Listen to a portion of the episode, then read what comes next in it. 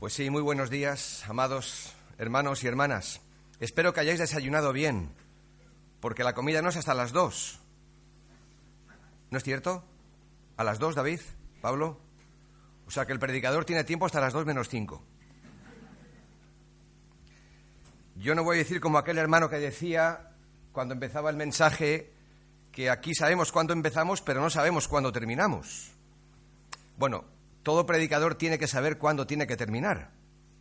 Porque cuando yo vea que vuestros traseros se mueven en vuestros asientos, es que yo no estaré moviendo vuestros corazones. Así que la palabra nos va a mover esta mañana, porque es suya, la gloria es del Señor y su Espíritu está en nosotros.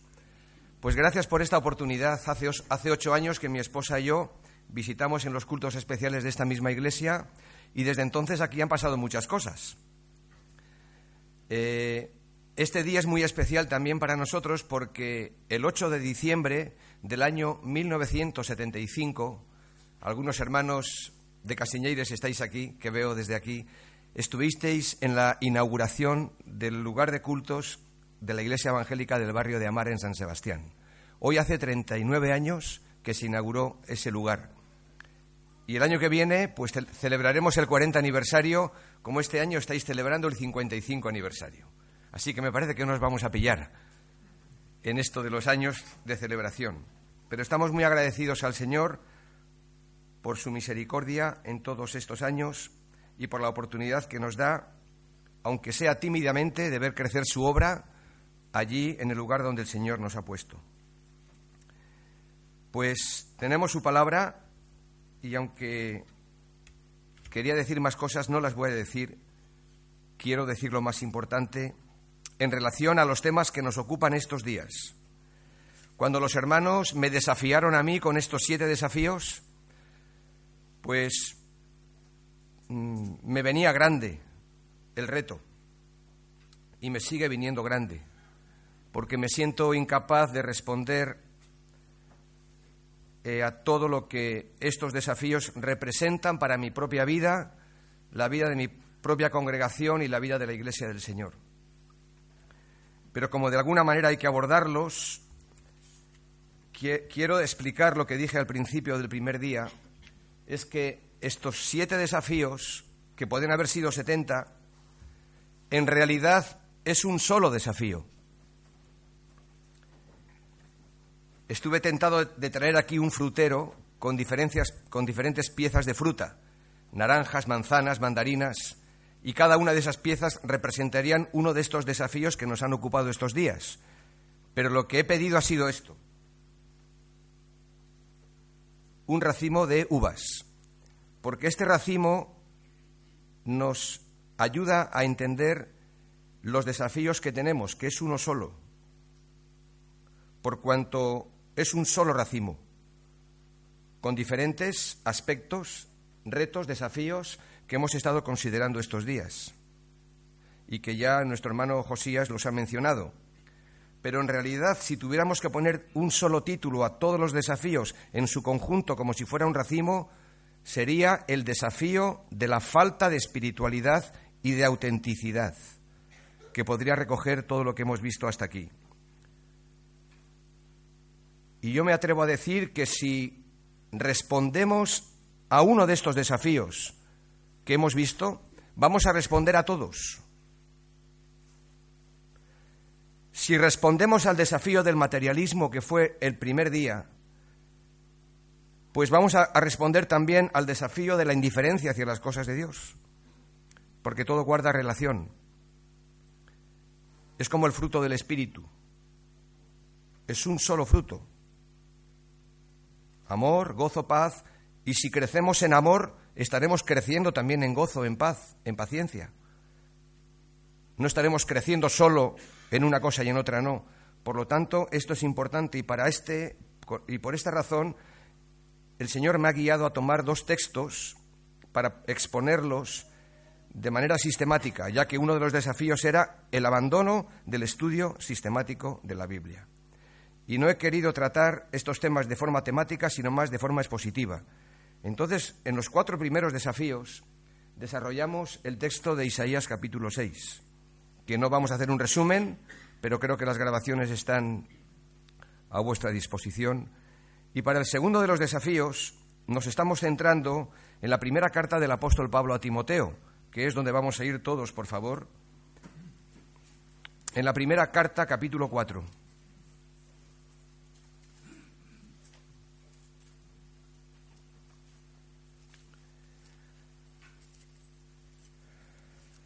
Primera carta del apóstol Pablo a Timoteo, capítulo 4.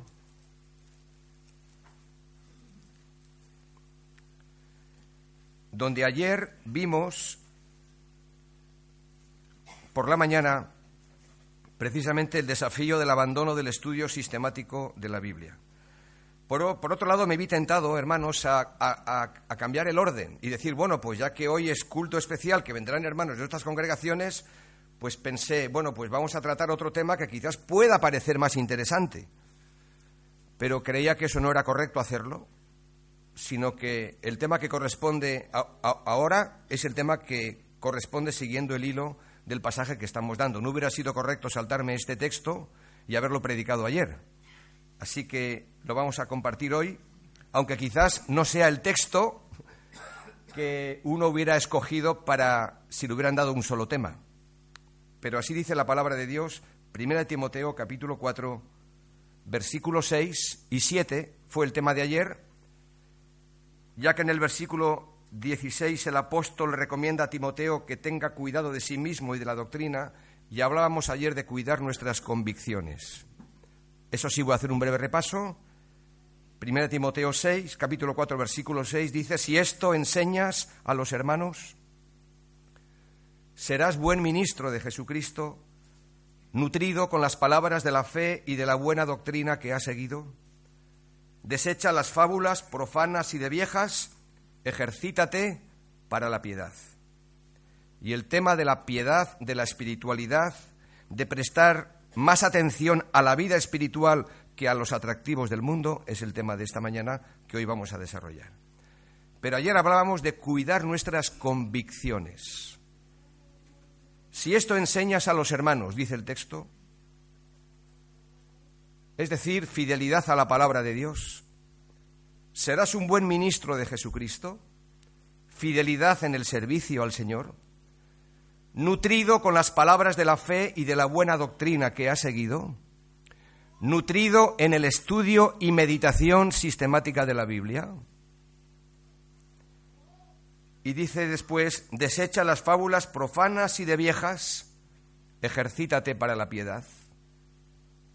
Es decir, fidelidad en la vida de santidad. Entrénate para la integridad, disciplínate para la santidad. Y hoy nos vamos a centrar solamente en un versículo, versículo 8. Porque el ejercicio corporal para poco es provechoso, pero la piedad para todo aprovecha, pues tiene promesa de esta vida presente y de la venidera. Pues sí, Señor, es verdad. Tu palabra es verdad. Ayúdanos a poder comprender más y mejor la anchura, la longitud, la profundidad y la altura de tu palabra y del amor de Cristo que excede a todo conocimiento. Nos ponemos delante de ti, Señor, incapaces por nosotros mismos de descubrir nada si tú no nos ayudas. Así que, Señor, ayúdanos y aplica a nuestro corazón la autoridad y la verdad de tu palabra. En Cristo Jesús. Amén. Este versículo nos habla de algo importante que tenemos que cuidar. Si ayer hablábamos de cuidar nuestras convicciones, hoy vamos a hablar de cuidar nuestras condiciones. Y básicamente aquí hay dos condiciones que tenemos que cuidar. Nuestras condiciones físicas y sobre todo nuestras condiciones espirituales. Dice el texto que el ejercicio corporal para poco es provechoso. Pero no dice que no sea provechoso para nada. Y muchos de nosotros, yo me incluyo, tendemos a enfatizar, es cierto que la palabra lo enfatiza, tendemos a priorizar, es verdad que la palabra lo prioriza, el aspecto espiritual la piedad, que después dirá el apóstol que para todo aprovecha, a diferencia del ejercicio físico. Pero quizás no hemos prestado demasiada atención o hemos descuidado el propio cuerpo. Yo descubro en mi ministerio, en la obra, que se requiere que esté, que estemos lo mejor preparados, físicamente hablando también, para poder hacer frente a las tremendas demandas que tenemos los que servimos al Señor. Por lo tanto, nadie negará que el descanso es necesario. Yo lo he descuidado por tiempo, durmiendo pocas horas, porque las demandas eran tan fuertes, los compromisos eran tantos, que con razón tenía etapas de venirme abajo. El descanso es necesario, la alimentación apropiada también nos es indispensable y también el ejercicio físico, que son aspectos que necesitamos cuidar y cultivar para nuestro propio equilibrio físico y mental. Algunos me han preguntado, bueno, ¿haces deporte? Digo, no, no hago deporte. ¿No te gusta? Sí, me gusta. Pero es verdad, no, tengo tiempo. Entonces, ¿qué procuro hacer? Subir todas las veces que voy a, nuestra casa, que vivimos en un tercero, siempre subo las escaleras andando. Y si es posible, de dos en dos. Y procuro aprovechar los traslados para caminar porque sé que es importante hacerlo. De vez en cuando, cuando puedo, me escapo a un lugar secreto que tengo, cerca del río, en el valle de Leizarán, que no sé si, Luis, fuimos a ese lugar cuando viniste. Pues mal hecho por mi parte, porque nos hubiera ido, venido muy bien a los dos. Sí, te la debo y hay 40 minutos caminando desde mi casa, pero no solamente por hacer ejercicio, sino porque a veces necesito apartarme de para poder pensar mejor. Claro, nosotros sabemos que la sociedad actual rinde culto al cuerpo. Y hay quien se pasa, incluso creyentes, más horas en el gimnasio o en la piscina que delante del Señor y su palabra. Eso no debe ser. Hay una obsesión por guardar la línea, eliminar las arrugas, hacer deporte, masajes, dietas, etc.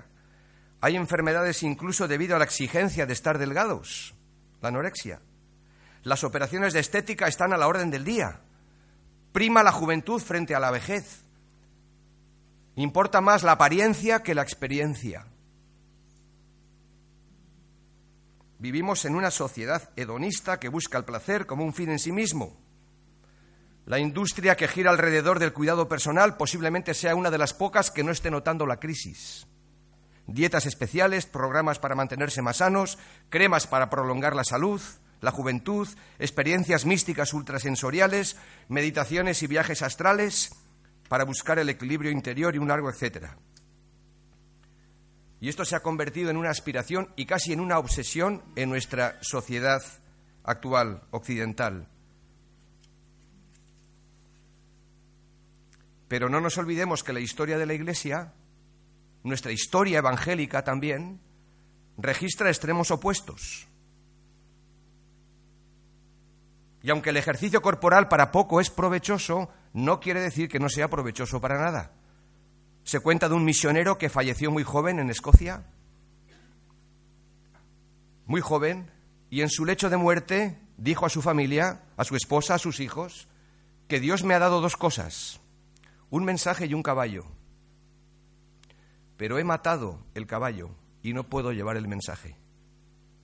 Refiriéndose al cuidado o descuido, en este caso, de su propio cuerpo.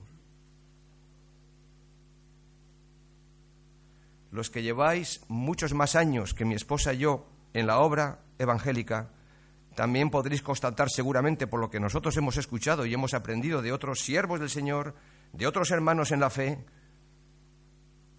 que han abandonado su cuerpo, que han descuidado su propia familia, que no se han cuidado lo suficiente porque es bíblico hacerlo. Los monjes ermitaños en los siglos IV y V daban culto a la incomodidad. Esto nos sorprende en el día de hoy, pero daban culto entonces a la incomodidad, se entrenaban para eliminar todo tipo de placer, incluso dejaban de comer o de dormir lo necesario, porque consideraban que eso era algo mejor y superior. Aún en el plano espiritual, otros fueron conocidos por la forma en cómo castigaban y flagelaban su cuerpo. Esto no está tan lejos de nuestro tiempo. Hasta sangrar.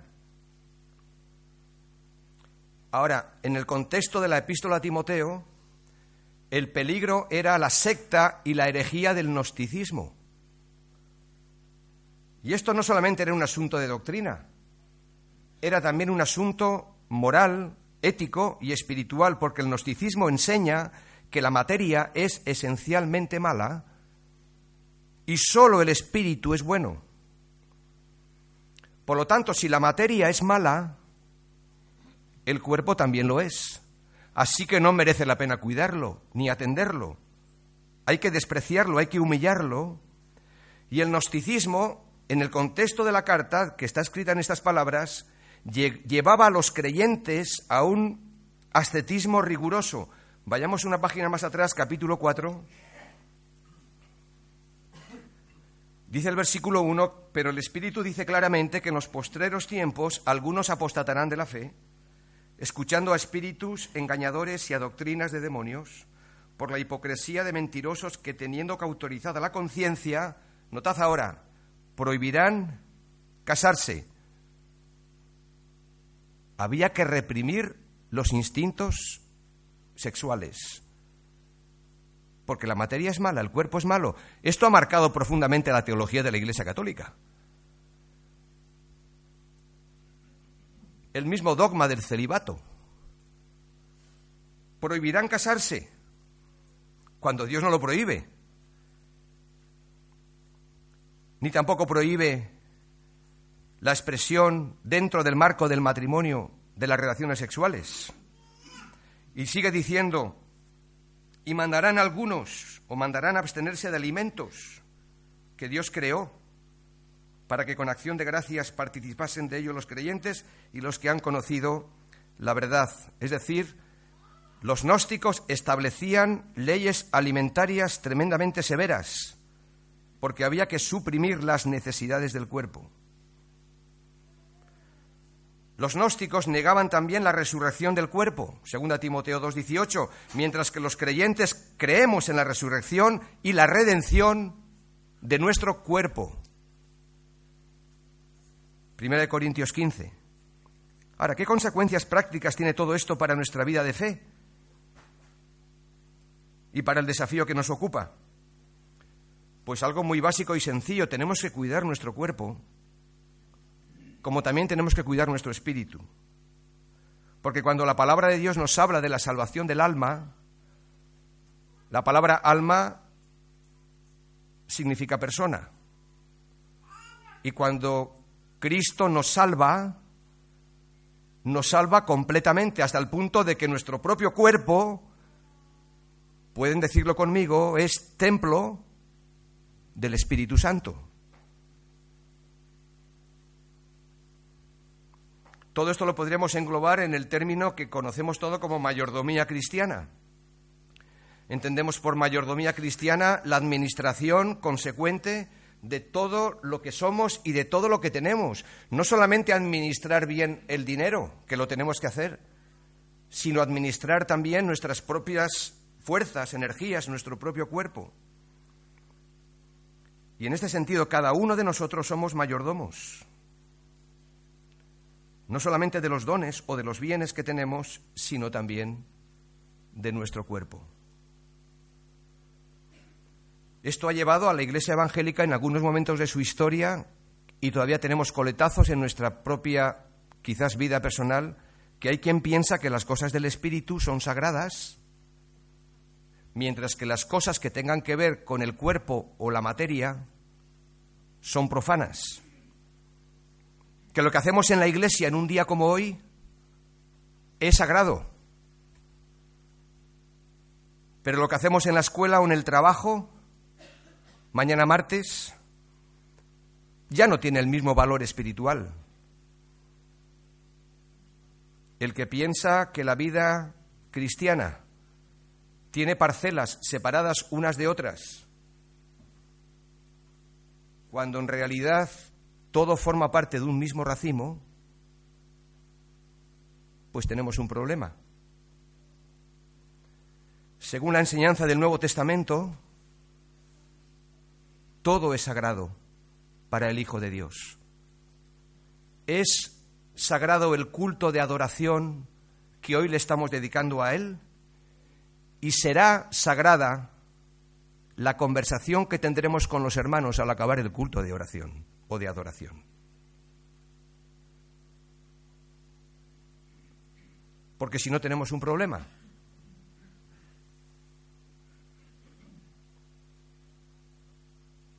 Cuando decimos que todo es sagrado, estamos diciendo que todo lo que hacemos, todo lo que pensamos, todo lo que decimos, tiene que dar gloria a Dios. Porque el fin principal del hombre es glorificar a Dios y gozar de Él para siempre. Alguien lo dijo muy bien, que está recogido en el llamado Catecismo de Westminster. Y cuando la palabra de Dios, la Biblia, trata de darnos un resumen si es que podemos decirlo así, acerca de la vida cristiana, la vida cristiana siempre está relacionada con las actividades normales, cotidianas, ordinarias que hacemos todos los días. Y leo este texto importante en 1 Corintios 10, 31. Si pues coméis o bebéis o hacéis otra cosa, hacedlo todo para la gloria de Dios. Y es en los asuntos pequeños, que llamamos pequeños, en los asuntos diarios, cotidianos, en el comer, y hoy vamos a comer juntos. Así que espero que sepamos esperarnos unos a otros, porque ahí aplicamos espiritualidad. Espero que sepamos darle lugar y preeminencia al hermano a que se sirva primero. Si coméis o bebéis, supongo que habrá vino, estando, estando en Galicia, supongo que habrá vino en la mesa, pero recordad que tenemos culto por la tarde. Así que cuidado cómo bebemos, cómo comemos. Pues aún en esto tenemos que también cuidarnos.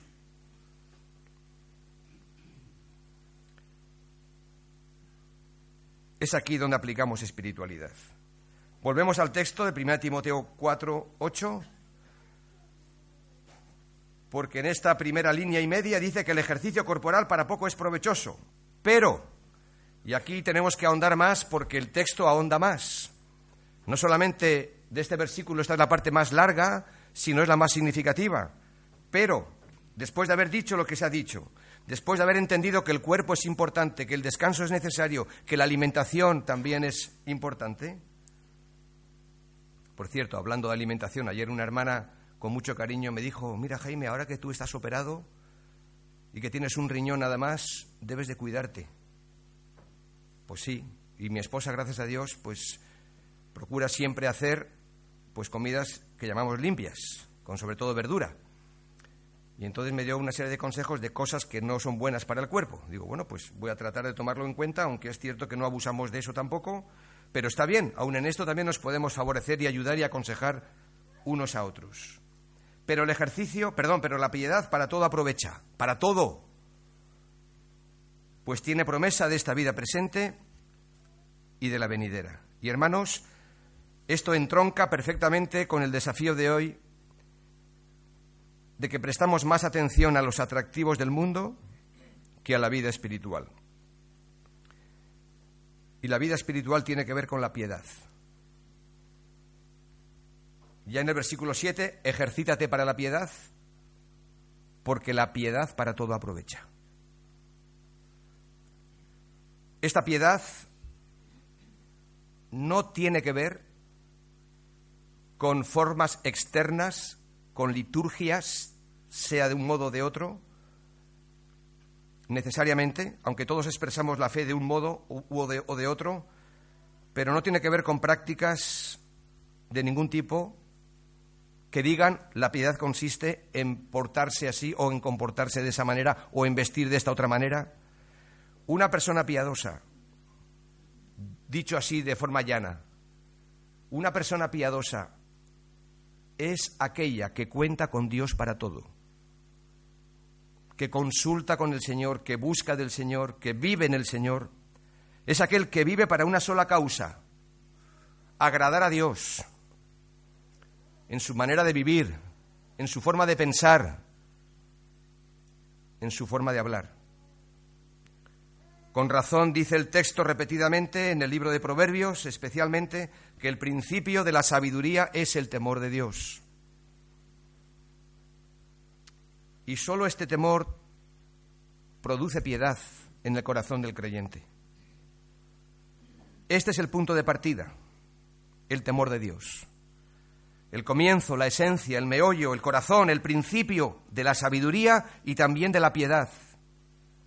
Este temor a Dios no es otra cosa que la respuesta de fe al carácter revelado por Dios. Temer a Dios significa respetarlo, tomarlo en cuenta por lo que Él es y responder a su palabra con reverencia, con confianza, con gratitud, con servicio, en obediencia. Y aquí está una de las claves para poder hacer frente al desafío, para que el mundo no sea más atractivo de lo que tiene que ser la piedad en la vida del creyente. El mundo siempre será atractivo. No podemos apagar las luces de este mundo nosotros. El escaparate que nos presenta llama la atención de todos. Y ahora, al llegar el comercio de la Navidad, todavía el mundo se hace más comercial. El problema no es ese, porque eso no lo vamos a poder cambiar. El mundo siempre seguirá siendo uno de los enemigos del creyente. La pregunta es, no qué música suena ahí fuera, sino qué melodía es la que suena aquí dentro. Porque si la melodía que suena dentro, si nuestro corazón tiene una canción que el Señor la ha puesto, el mundo podrá presentarse con todos sus atractivos como lo hace. Tendremos los cantos de sirena que tanto atraen a los jóvenes principalmente y también a los mayores. Pero la piedad tiene una melodía mucho mejor, porque para todo aprovecha. Vivimos en la era de la información y del conocimiento, pero no vivimos en la era de la piedad, ni vivimos en la era del temor a Dios, ni vivimos en la era de la sabiduría, sencillamente porque éstas nunca han estado de moda. En la experiencia del rey Salomón, el creyente no tiene garantizada la piedad ni la sabiduría, aunque el Señor se la dio por gracia, y también nos lo ha dado a nosotros por gracia, porque el creyente no solamente es salvo, santo y siervo, como hemos dicho estos días, sino que el creyente también debe ser sabio. Santo, salvo, santo, siervo y sabio. Pero esa sabiduría no la tenemos garantizada a diferencia de la salvación. Es decir, el temor a Dios, la piedad, ha de ser practicada cada día. Porque lo que hoy hayamos podido avanzar y ganar en el Señor, lo podemos perder en un día por nuestra necedad. Muchos de los reyes buenos y piadosos, entre ellos el rey Salomón, terminaron mal, porque en algún momento dejaron de serlo. Por lo tanto, la palabra nos dice que no debemos dormirnos en los laureles. Lo dice con otras palabras, el que crea estar firme, mire que no caiga. Y es que, queridos hermanos, no se vuela con Dios, se anda con Dios. Cada día, paso a paso, tomados de su mano. Y el problema que tenemos en nuestros días es que la invasión de información y la rapidez con la que suceden los acontecimientos nos empujan a vivir hacia afuera, hacia ese mundo exterior del que hablábamos estos días, y no descendemos al pozo de nuestro corazón con la luz de la palabra y del Espíritu de Dios. Esta forma de vivir la vida que el mundo nos ofrece y que siempre lo ha ofrecido, tiende a privilegiar los sentidos,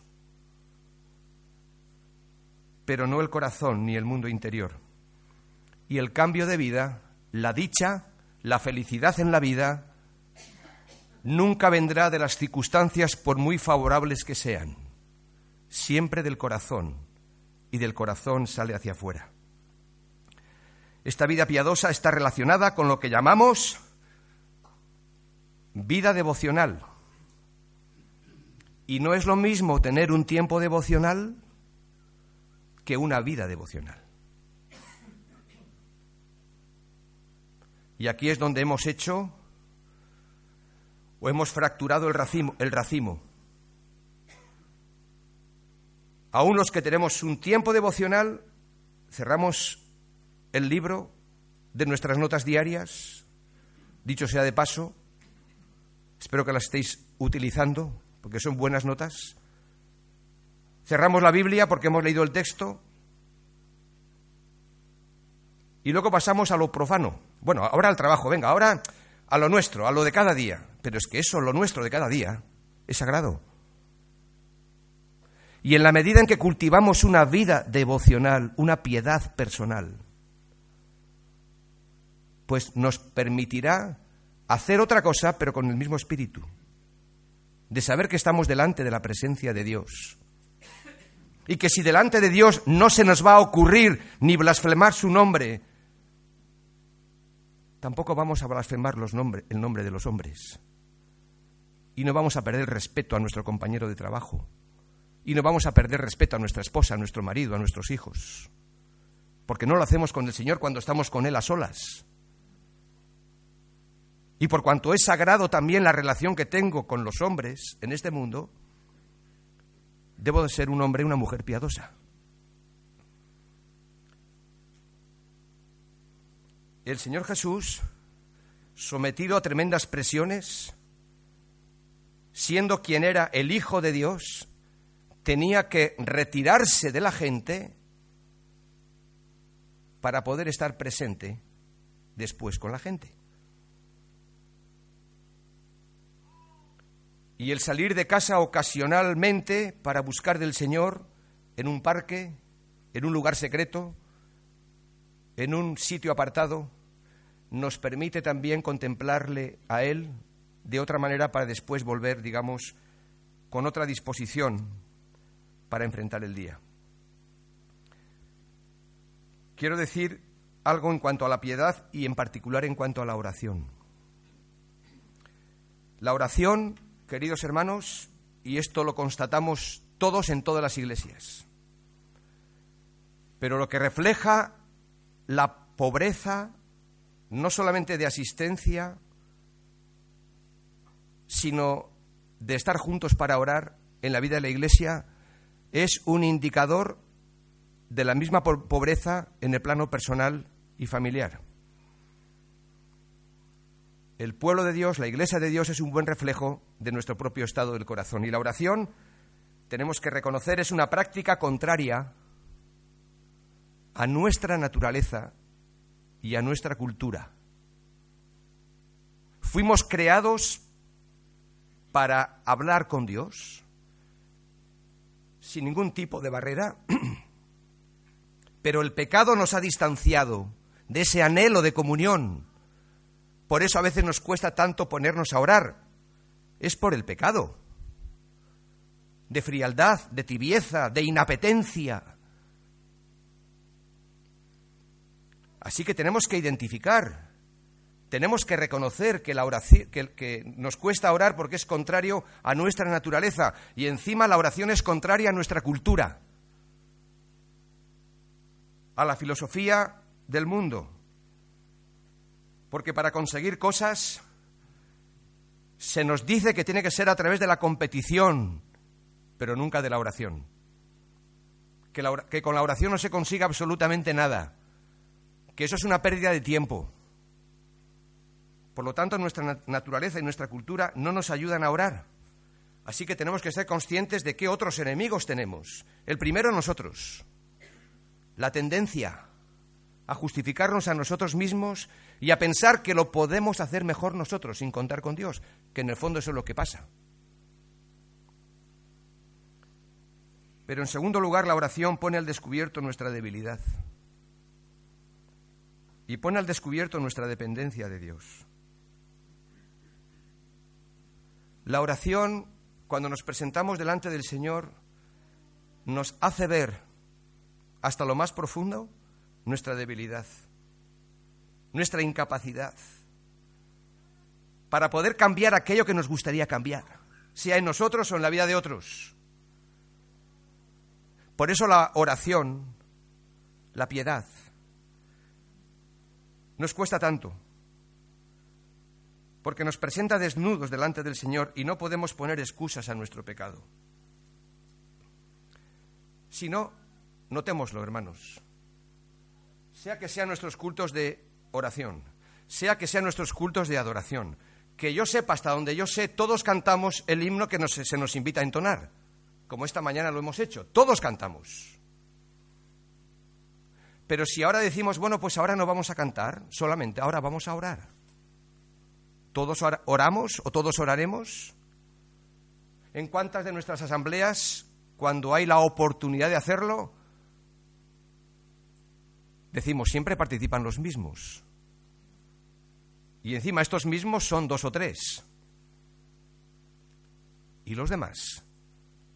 No, es que yo ya oro en mi corazón, en mi interior. Bueno, pero si nos reunimos como pueblo para orar, lo que se espera es que levantes tu voz, querido hermano y ores al Señor porque hay peticiones y hay, y hay eh, oportunidades para hacerlo.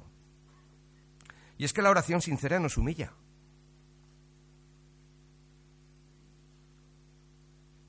Y hay creyentes que tienen cerrada la boca. Porque la oración nos quebranta delante de Dios. Y esto va en contra de la enseñanza popular que dice que la oración es para los débiles. Por eso nos cuesta orar, y en tercer lugar, quiero destacar algo que es significativo, y es que la oración no guarda relación con el resultado, aparentemente. No solamente la oración es contraria a nuestra cultura y a nuestra naturaleza, no solamente la oración no guarda tampoco resultado, nos hace débiles y dependientes, y claro que el Señor contesta nuestras oraciones, claro que las contesta, pero no las contesta al modo y manera en cómo, nosotros pensamos que el Señor tendría que contestar.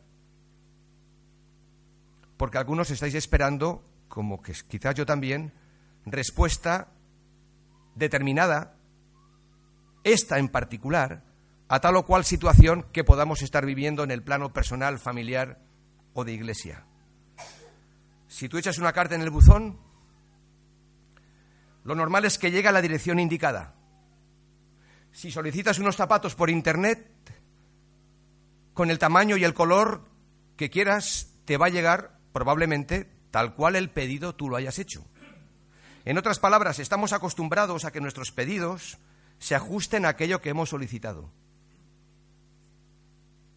Y esta es la razón por la cual tenemos dificultades con la oración. Porque las cosas no funcionan así en los parámetros de Dios. Resulta que oro por una determinada situación, seguramente te habrá pasado, horas como esa viuda delante del juez injusto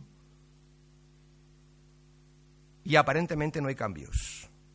Todo sigue igual, incluso horas y las cosas empeoran.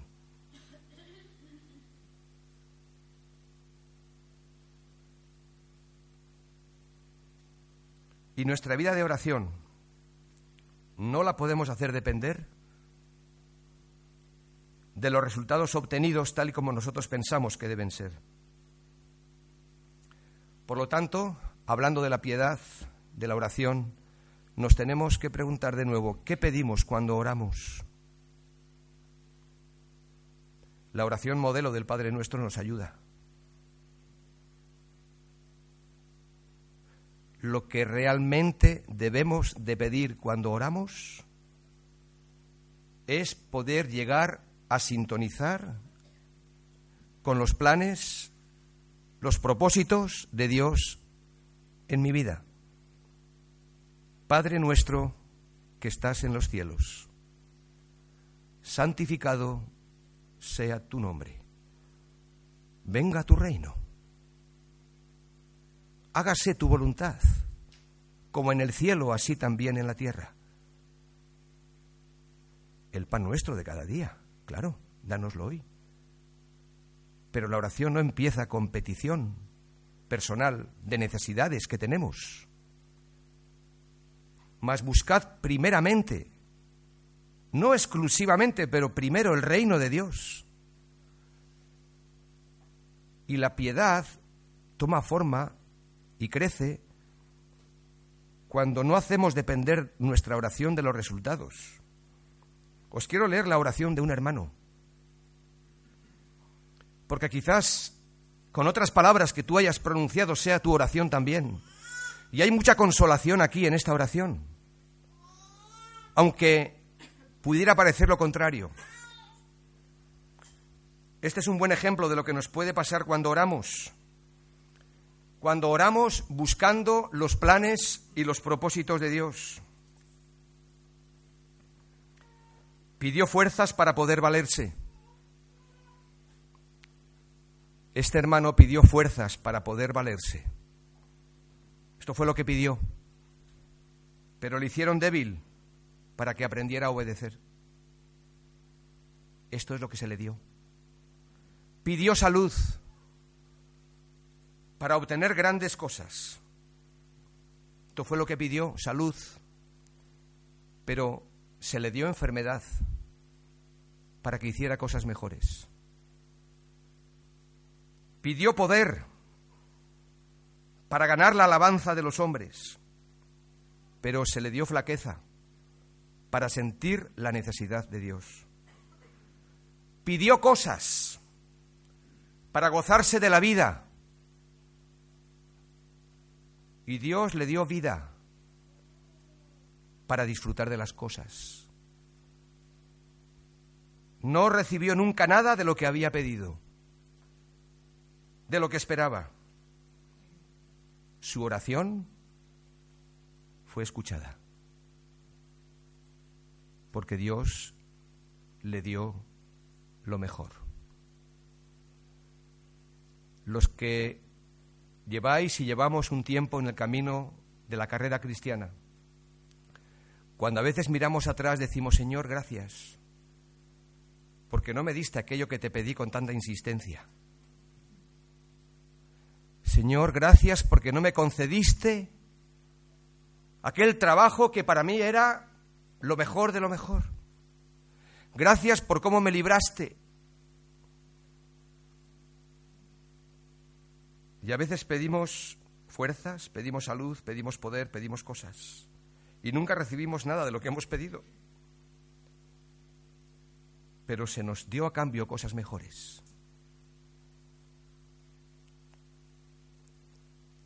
Hay hermanos míos aquí, por alguna de las conversaciones que hemos tenido, que están esperando en Dios de una manera urgente por situaciones laborales, familiares, también de hijos apartados. Y no está mal pedir fuerzas, ni pedir salud. Pedimos el pan nuestro de cada día, es legítimo. pero es mejor pedir aquello que el Señor sabe que es bueno para nosotros. Y entre tanto que esperamos en Él, y, entre tanto que dependemos de Él, Y entre, entre tanto que nos humillamos delante de Él, el Señor va haciéndonos crecer en dependencia, en piedad y en espiritualidad. Esa espiritual, espiritualidad que nos va a permitir desafiar y decir no a los atractivos del mundo.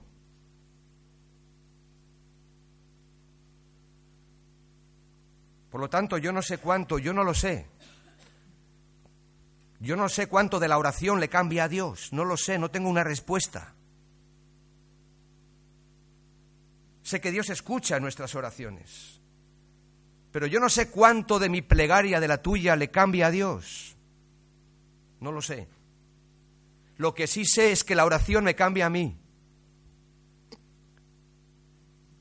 Lo que sí sé es que cuando me presento delante del Señor y le digo, Señor, no sé, no puedo, no entiendo, ayúdame. El hombre que se levanta o la mujer que se levanta de estar delante de Él sale de otra manera.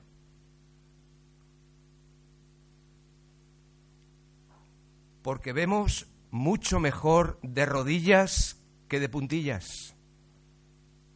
Tratamos de, de, alcanzar a ver con nuestros ojos, pero no se trata de ver con nuestros ojos. Se trata de la fe.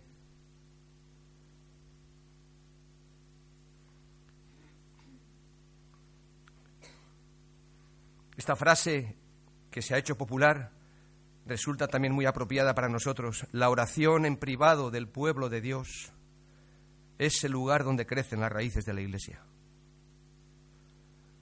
¿Qué excusas ponemos para no orar? Estoy demasiado cansado. ¿Te suena? Estoy demasiado cansado. Estoy demasiado ocupado. ¿Te suena? ¿Te resulta familiar? Esta excusa que al final se convierte en justificación para decir, bueno, es que, oye, Señor, es que estoy, ya ves, demasiado cansado, demasiado ocupado. Como aquel conductor que salió de casa con muy poca gasolina, pero como iba tan deprisa, no se detuvo para poner gasolina, total, que no llegó. Y nosotros a veces no llegamos. Sé que somos frágiles, sé que somos débiles, pero justamente por nuestra fragilidad y debilidad tenemos que orar. ¿Cuál es la salida? Para no quedarnos pensando, bueno, pero entonces, ¿cómo la salida? La renovación espiritual. Prestar más atención a la vida espiritual, como dice aquí, porque la piedad para todo aprovecha y la renovación del creyente y del pueblo de Dios siempre surge después de un tiempo, de un periodo de decadencia espiritual. Esto no nos tiene que sorprender. Todos los movimientos, incluido el movimiento propio de las asambleas de hermanos y otros que han habido, luego tienden a estancarse, como la vida espiritual de uno. Tenemos que conocer cuál es la condición de nuestra naturaleza, pero por eso necesitamos renovarnos.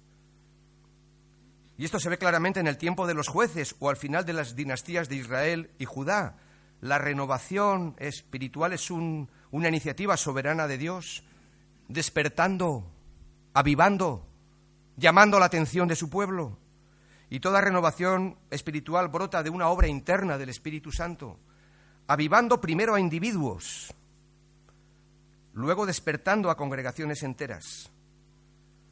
La Biblia nos habla de personas o plantas que reciben nueva vida, Oseas capítulo 14, versículos 1 al 7. En el Antiguo Testamento observamos que Dios siempre avivó y renovó a su pueblo utilizando a un hombre como instrumento en sus manos, un juez, un profeta, un rey, Gedeón, Samuel, David, Nehemías. En el Nuevo Testamento esta renovación nos es dada por medio de Cristo y su Espíritu, como extensión del acontecimiento sucedido en Pentecostés aviva tu obra en medio de los tiempos. Y aquí encontramos en esta oración y en esta declaración del profeta Habacuc humillación, adoración y petición. Señor, aviva tu obra en medio de los tiempos. Y el texto ahí afirma que el avivamiento es una obra de Dios, que no viene por mano de hombre. Es Dios quien lo envía y es por lo tanto una iniciativa soberana suya. El avivamiento y la renovación no la podemos producir nosotros, y nunca se nos dará como un premio que hayamos podido obtener. Pero sí hay algo que creo que debemos hacer y es estar preparados para cuando el Señor quiera darlo. Y quiere darlo. Quiere alentar a su iglesia, quiere avivar a su iglesia. Cuando cantamos Avívanos, Señor, es porque creemos que el Señor quiere hacerlo. Si se humillare mi pueblo, sobre el cual mi nombre es invocado, y oraren y buscaren mi rostro, y se convirtieren de sus malos caminos, entonces yo oiré desde los cielos y perdonaré sus pecados y sanaré su tierra. Segundo libro de Crónicas, capítulo 7, versículo 14. Así que tenemos que buscar a Dios en el día de hoy también. Aun cuando estemos comiendo y conversando, estemos en actitud de escuchar al hermano y de buscar al Señor en medio aún de nuestras conversaciones, porque ese lugar del comedor, del restaurante donde vamos a estar, ese lugar será nuestra capilla después. Es un lugar sagrado, porque lo que hacemos es para el Señor. Debemos de colocar también nuestra vida sobre el altar del sacrificio de una manera deliberada y consciente. Romanos capítulo 12, versículos 1 y 2. Decidir salir de nuestra zona de confort para entrar en la zona de riesgo, dejando obrar al Espíritu Santo en nuestra vida. Mi padre me decía, mi padre no era creyente, me decía, hijo, y esta es una frase que seguramente la conocerán muchos de ustedes aquí, allí donde no entra el sol, tiene que entrar el médico. Y es verdad, y podríamos añadir, allí donde no entra el Señor Jesús, el alma está enferma. Y en esta hora en la que no faltan motivos de gratitud al Señor, se impone pues la necesidad de un examen radical de conciencia y de la situación de nuestras vidas, familias e iglesias. Yo me despertaba esta noche, como me suele ocurrir a menudo, y pensaba en el mensaje y pensaba en cómo Dios quiere a mí llevarme a la luz de su palabra a prestar más atención a la vida espiritual que a los atractivos del mundo. Quizás algunos ya habéis escuchado de mí lo que ahora quiero ilustrar con una sencilla hoja en blanco.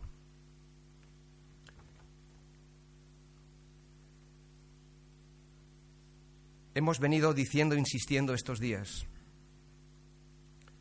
que el Señor está mucho más interesado en ver cómo cuidamos y atendemos lo del corazón, porque es de dentro del corazón que salen los malos pensamientos. Que nuestra tarea cristiana a veces consiste más en arrancar, en quitar la fruta del árbol que está podrida, las ramas que se han quedado secas, y claro que hay toda una labor que hacer de podar, pero lo más importante es cuidar la raíz. Por eso la importancia de cuidar nuestras convicciones que vimos ayer y también cuidar nuestras condiciones. Porque el Señor está más interesado en que esté limpio lo que hay dentro del plato y del vaso, como él mismo dijo que lo de fuera. Y todos corremos el riesgo de decir amén a este desafío pero sin embargo después prestar más atención a los atractivos del mundo que a la vida espiritual. Y yo creo que esta realidad no la podemos cambiar ninguno de nosotros por nuestro buen hacer o buena voluntad. Lo que se requiere de nosotros en esta mañana y cada vez que la palabra de Dios habla es para tomar una determinación y una decisión. Y lo que el Señor pide de mí es que yo me ponga en sus manos. Algo tan sencillo y tan complejo como esto, abandonarme en sus manos. Él es el Dios que me salvó, que me rescató, no dudo de su amor y confío en Él. Pero cuando vivo a la luz de los atractivos de este mundo y trato de salvar pues aquello que no quiero perder,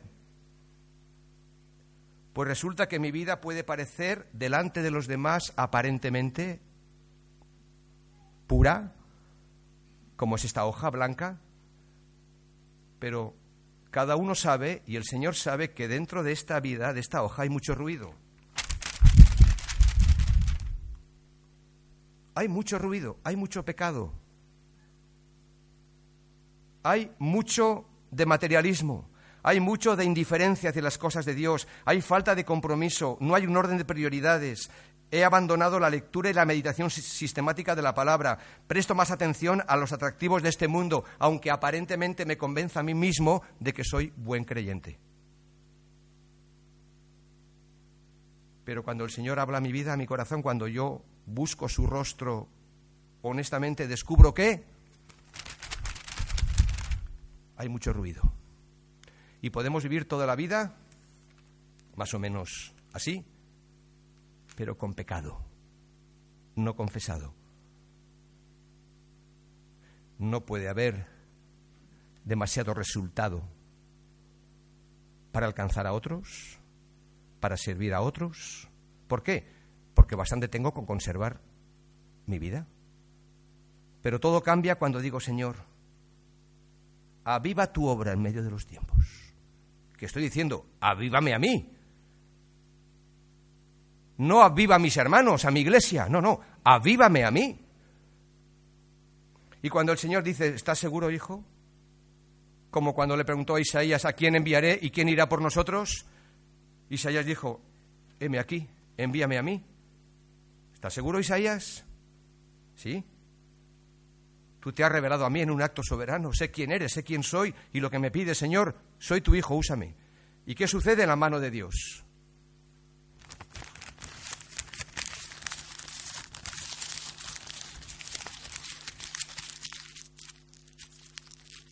Como buen alfarero, toma mi vida, su vaso en sus manos y bien sean a través de pruebas, de, momentos difíciles, de circunstancias, tú dices, Señor, pero ¿mereció la pena? ¿Mereció la pena? Cuando todo el mundo trata de salvar su vida y de vivir en su mundo, pues deja que el Señor diga si mereció la pena o no.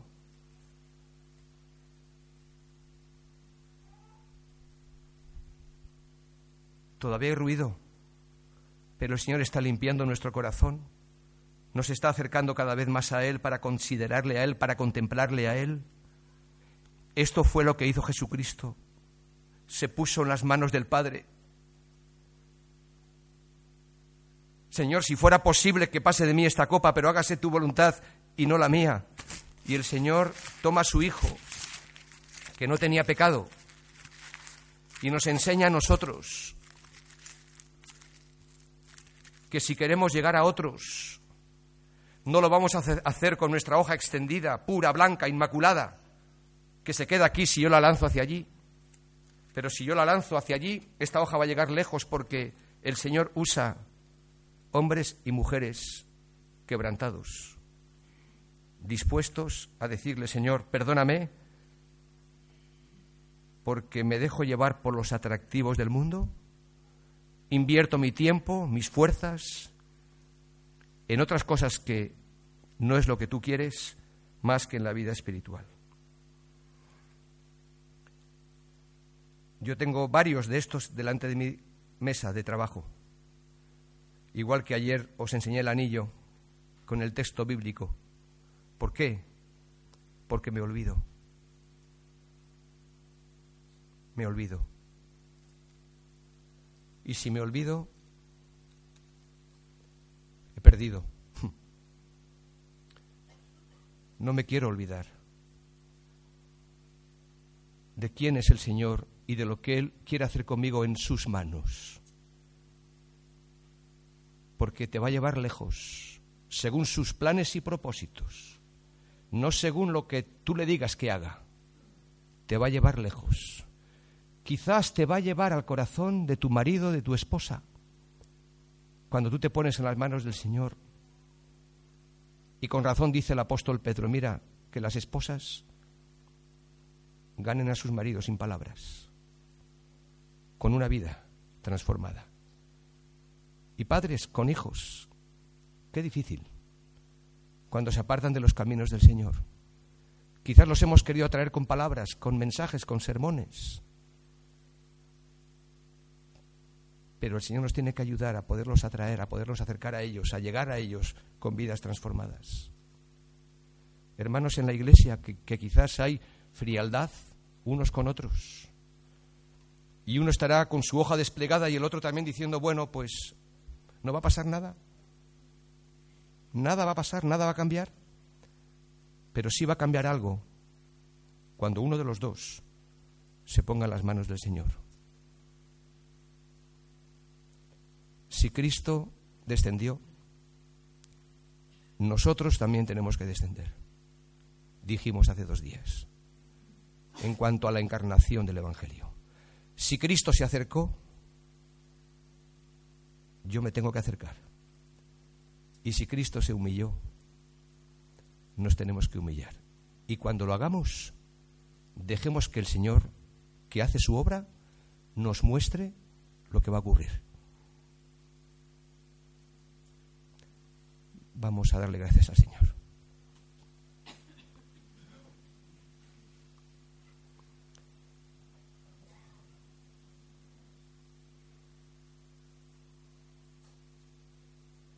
Gracias, Padre, por ser tú nuestro Dios y por haber venido a nuestra vida sin hallar nada bueno en nosotros. Pero así eres tú, Señor. Tu carácter santo, misericordioso, justo y compasivo hizo que extendieras tu mano sin que nosotros quisiéramos saber nada de ti. Pero ahora, Señor, que somos tuyos y que sabemos lo que has hecho por nosotros, ayúdanos a vivir y a ser y a hacer como tú has hecho, aun hacia aquellos que no nos aman, que no nos quieren, que podamos extender nuestra mano y podamos decirles que en tu nombre le amamos. Señor, cuando hacemos esto que tú quieres y que tú has hecho, pues sabemos, Señor, que nuestra vida cambia. Y también cambiará la vida de los que están a nuestro alrededor en la forma y manera que tú lo vayas a hacer. No nos pides fruto o resultado, porque tú das el resultado, pero sí nos pides respuesta. Y la respuesta, Señor, que yo quiero darte personalmente esta mañana es que me pongo en tus manos. Para que tomes mi vida y para que te glorifiques en ella. Y también es el deseo de mi corazón para cada hermano aquí, en este día, Señor, que decida ponerse en tus manos, sin condiciones, sin decirte a ti cómo tienes que hacer las cosas, porque tú eres el Señor. Señor, es en fe y por los méritos de Cristo Jesús que ponemos nuestras vidas también como pueblo en tus manos. Amén.